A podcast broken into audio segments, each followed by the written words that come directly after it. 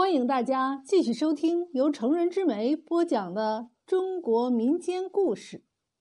您现在收听的是诸葛亮的故事。很久很久以前，勤劳勇敢的傣族人就在澜沧江边定居下来。他们捕鱼、打猎、唱歌、跳舞，生活像孔雀一样自在。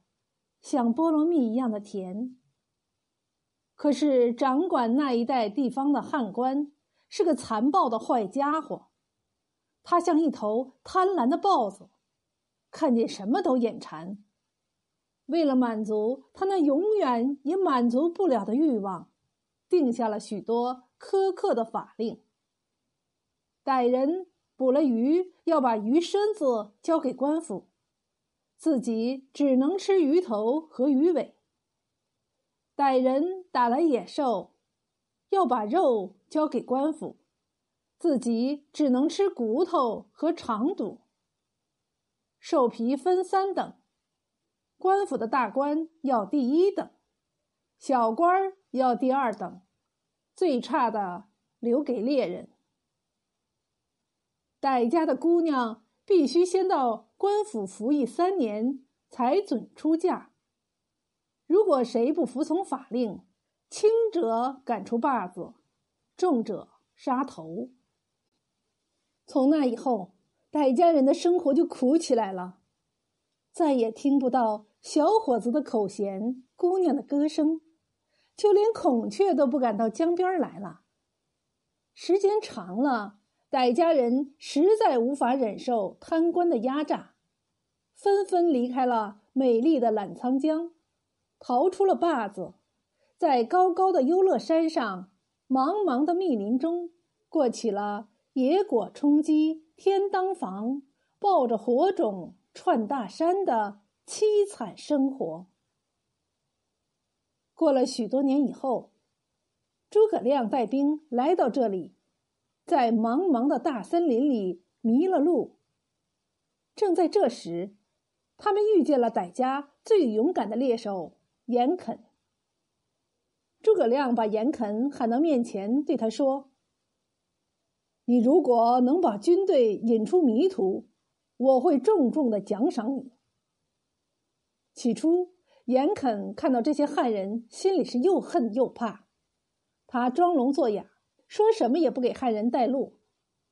诸葛亮一眼就看出了严肯的心事，他不发火也不生气，热情的请严肯住进军营，好酒好肉的款待着他。几天之后，严肯慢慢发现这个身穿画着圆圈圈大袍子，后来他才知道那是八卦衣，头戴像用几块木板拼起来的。见棱见角的帽子，手里摇着鹅毛扇的汉官儿和蔼可亲，并不像澜沧江边的那个贪婪的大官儿。他的心开始有些活动了。于是他又细细观察了几天，确实证明了这位汉官是好人。之后，严肯终于把诸葛亮的军队引出了迷途。诸葛亮是个说话算话的人。当他走出迷途之后，一定要奖赏严肯。严肯推辞不过，只好说：“汉官老爷，我们傣人不爱金，不爱银，只想在美丽的澜沧江边，靠自己的双手换来菠萝蜜一样甜美的生活。可是掌管那里的汉官却把我们逼的……”说到这里，严肯心酸的哭了。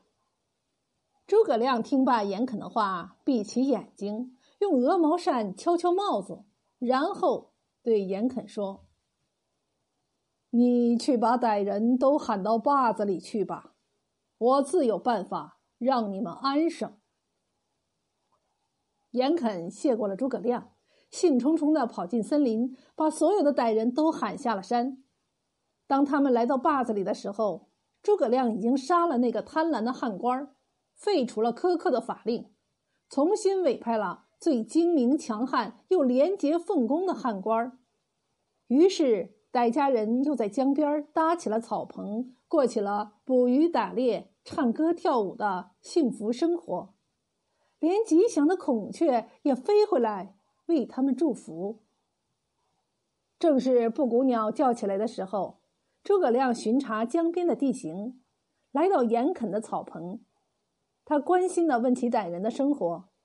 严肯高兴地说：“从来没这样好过，比菠萝蜜还要甜。”不过，我有桩心事想禀告丞相。诸葛亮和蔼的问：“什么事情啊？”严肯说：“你们汉人的身体为什么那样强壮？我们傣人为什么这样瘦弱呢？”哦，诸葛亮闭起眼睛，用鹅毛扇敲敲帽子，思索了一阵，说：“你告诉所有的傣人。”明天都来你这里集合，我来教你们强壮身体的办法。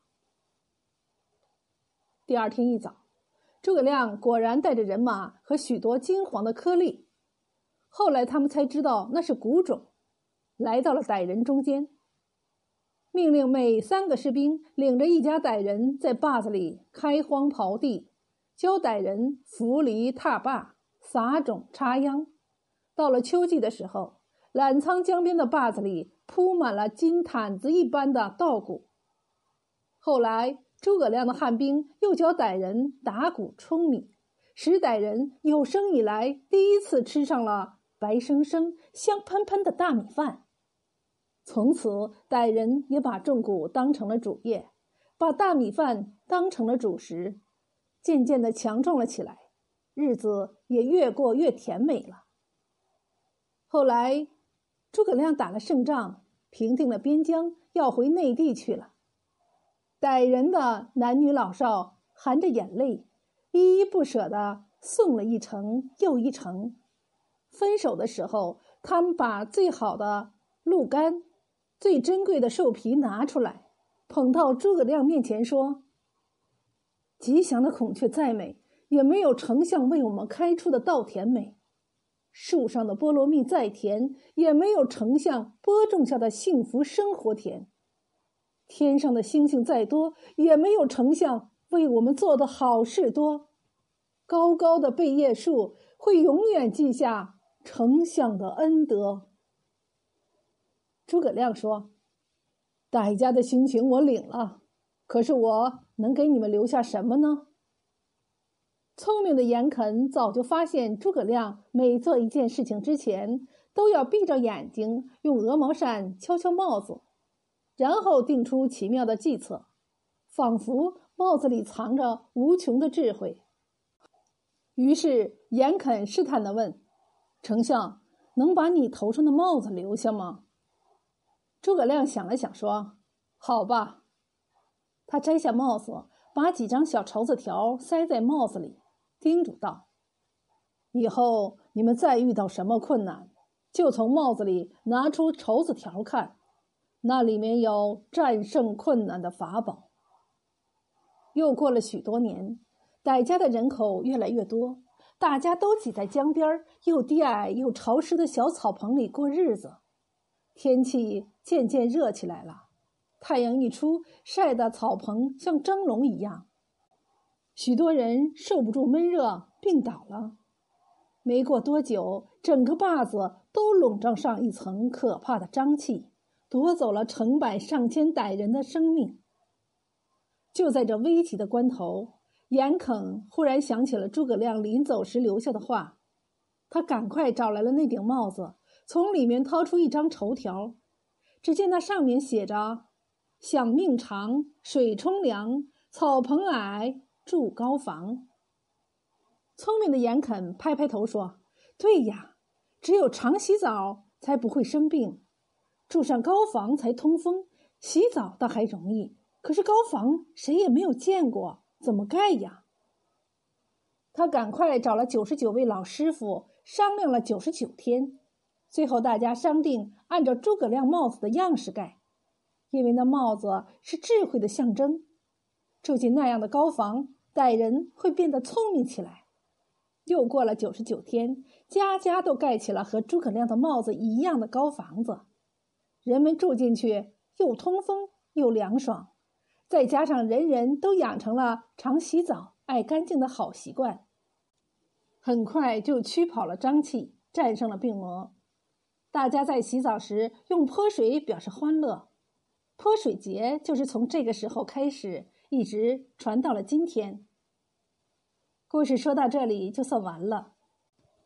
如果谁不相信，就请到傣家的村寨去看看吧。当月亮升起的时候，你站在远处去看傣家的竹楼，朦胧中，那见棱见角的楼顶和诸葛亮的帽子像极了。如果有人还不信，那你就爬上曼景兰冕寺旁的那棵。几十丈高的贝叶树梢上看，第九十九片贝叶上确确实实记下了这件事儿。